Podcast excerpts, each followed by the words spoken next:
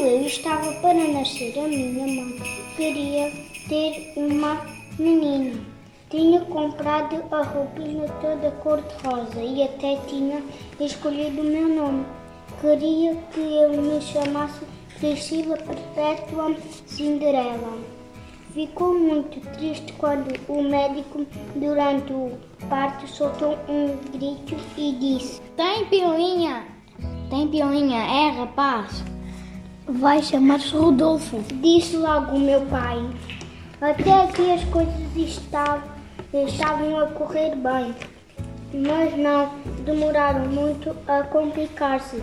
Quando a minha tia Posidônia veio ver-me, debruçou-se sobre o berço, olhou para mim e disse: Que linda rena!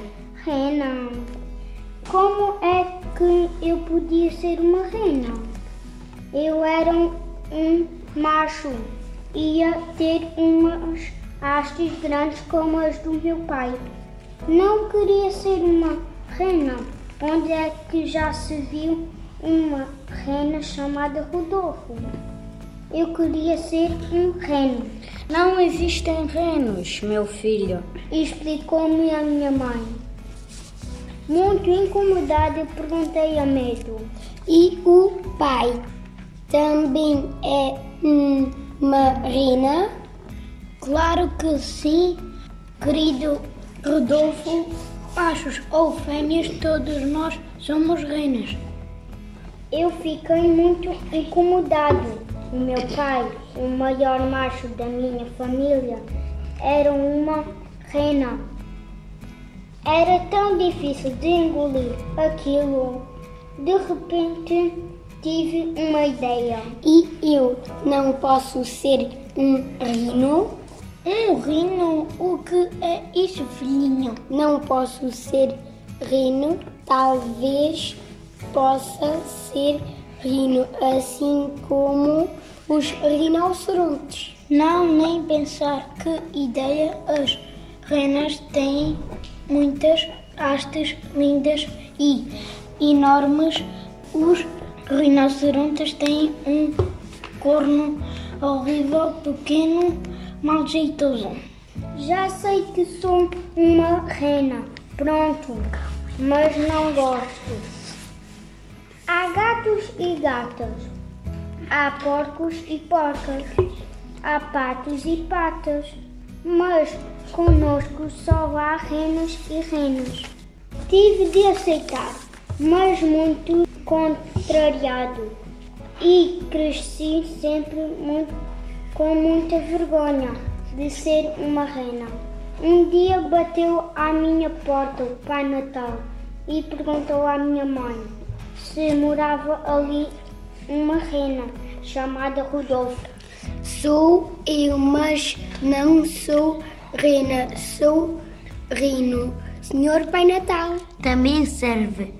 Preciso de uma rena ou de um reno para o meu terno. Aceitas vir trabalhar comigo? Aceito. Ai, filho, puxar o trenó do Pai Natal é uma honra. Então vamos que já é tarde. Temos um grande caminho para fazer e muitas prendas para entregar. Despedi-me da minha mãe, que me obrigou a levar um cachecol para proteger a garganta do frio. E lá fomos nós, enchemos o trenó e fomos pela noite fora, através da neve e do frio, a bater à porta de cada casa para entregar as prendas de Natal. Os meninos mal me viam, aos saltos de alegria e diziam: Olha a rena do Pai Natal. A princípio ainda tentei explicar-lhes que não era uma rena, era um reno. Depois desisti. Aprendi que era reno, que rena, reno ou rino, seja o que for. O que é mesmo bom é correr pelo mundo fora, levar a alegria dos presentes aos meninos e vê-los abrir aquele sorriso que nos faz pensar que o mundo podia ser uma coisa maravilhosa se quem dele tomasse conta fossem os meninos e as renas.